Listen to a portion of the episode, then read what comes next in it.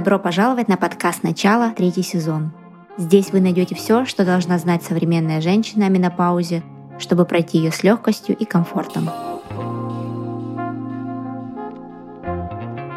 Здравствуйте, дорогие слушатели! Сегодня с вами гинеколог, кандидат медицинских наук, врач первой категории Ваганова Янина.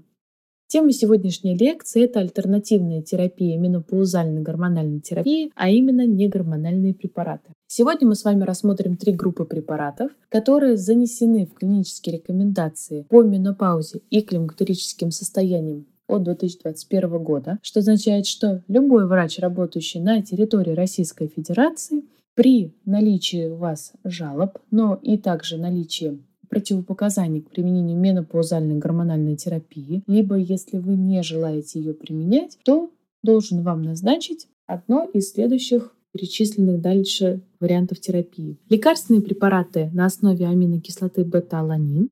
Вторая группа — это применение антидепрессантов. И третья — это негормональные любриканты.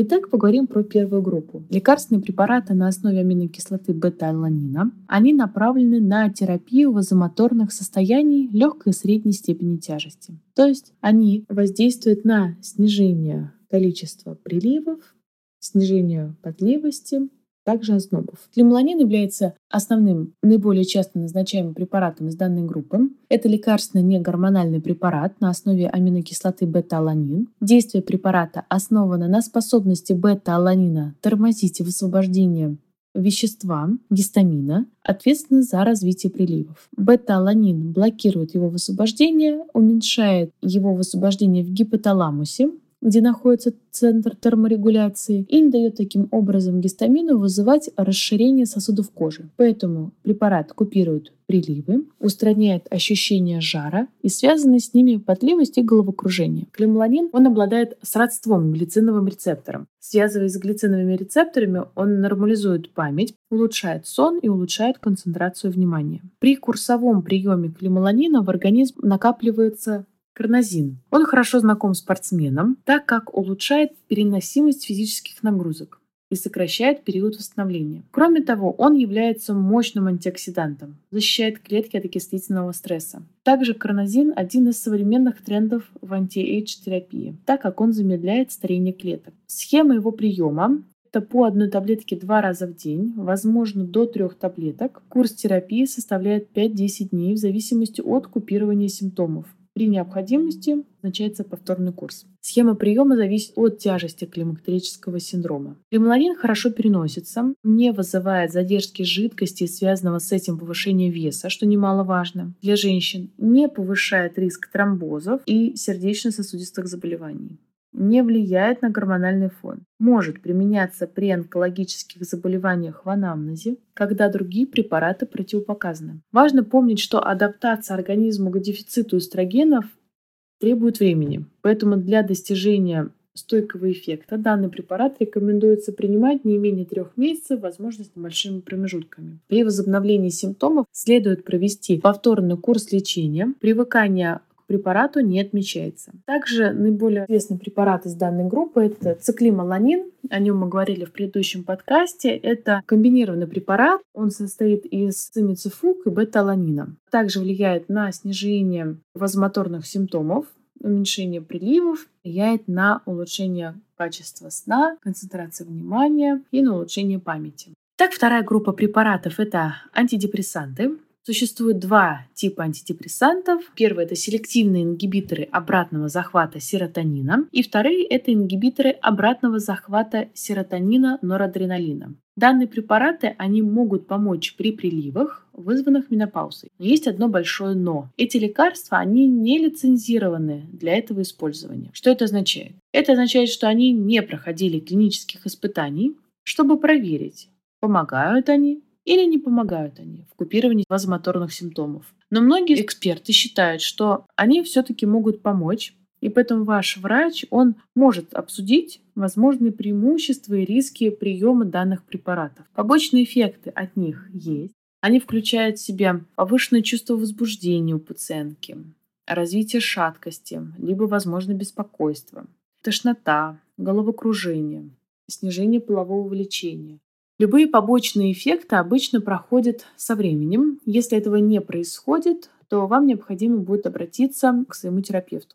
Итак, препараты, которые относятся к селективным ингибиторам обратного захвата серотонина, это препараты пароксетин, циталопрам, эсцетилопрам и флоксицин. К ингибиторам обратного захвата серотонин-норадреналин относится венфлокфакцин. Длительность терапии составляет 3-6 месяцев. В начале лечения обычно требуется постепенно увеличивать дозировку препаратов с целью минимизации побочных эффектов. Отмена препарата, она также должна проводиться с постепенным снижением дозы в течение не менее чем двух недель в избежание появления, соответственно, симптомов отмены, которые могут развиваться у данной лекарственной группы. Итак, Третьи препараты, которые возможны для назначения купирования менопаузальных симптомов, а именно генитуринарного менопаузального симптома, это негормональные любриканты. Любриканты при климаксе используются на водной основе, на силиконовой основе и на жировой основе. Любриканты при климаксиноводной основе – это средства наиболее часто используемые, пользуются большей популярностью по нескольким причинам.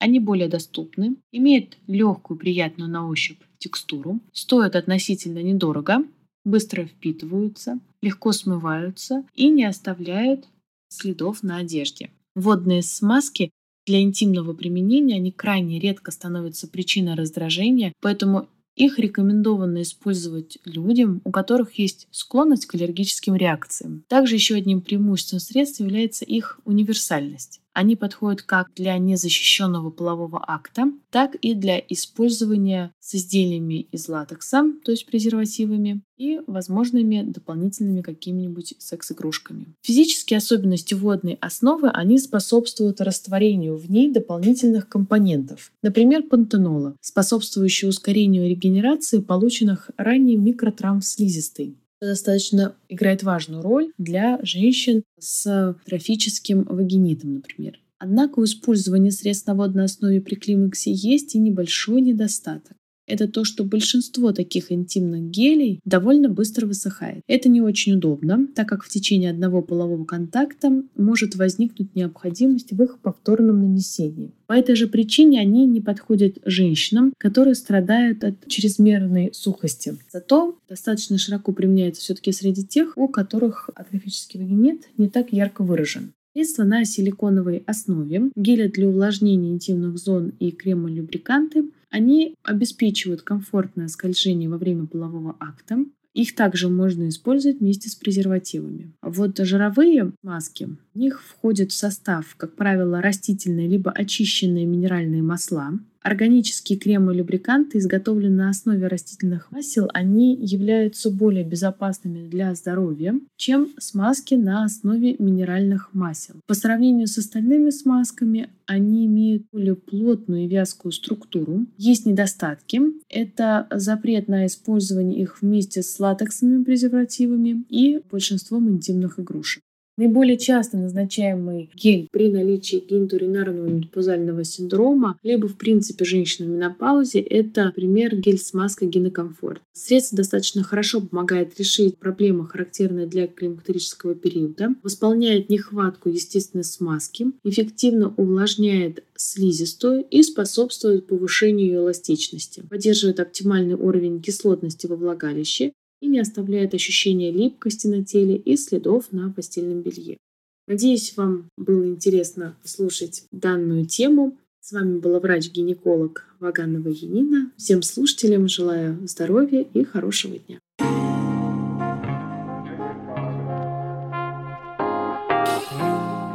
Подписывайтесь на наш подкаст, чтобы не пропустить новые выпуски. Присоединяйтесь к нашим сообществам в социальных сетях. Там вы найдете еще больше полезной и интересной информации. Все ссылки в описании. На подкасте «Начало» мы обсуждаем различные подходы и мнения относительно улучшения качества жизни в период менопаузы. Перед применением любых услышанных рекомендаций обязательно проконсультируйтесь со своим лечащим врачом. Будьте здоровы!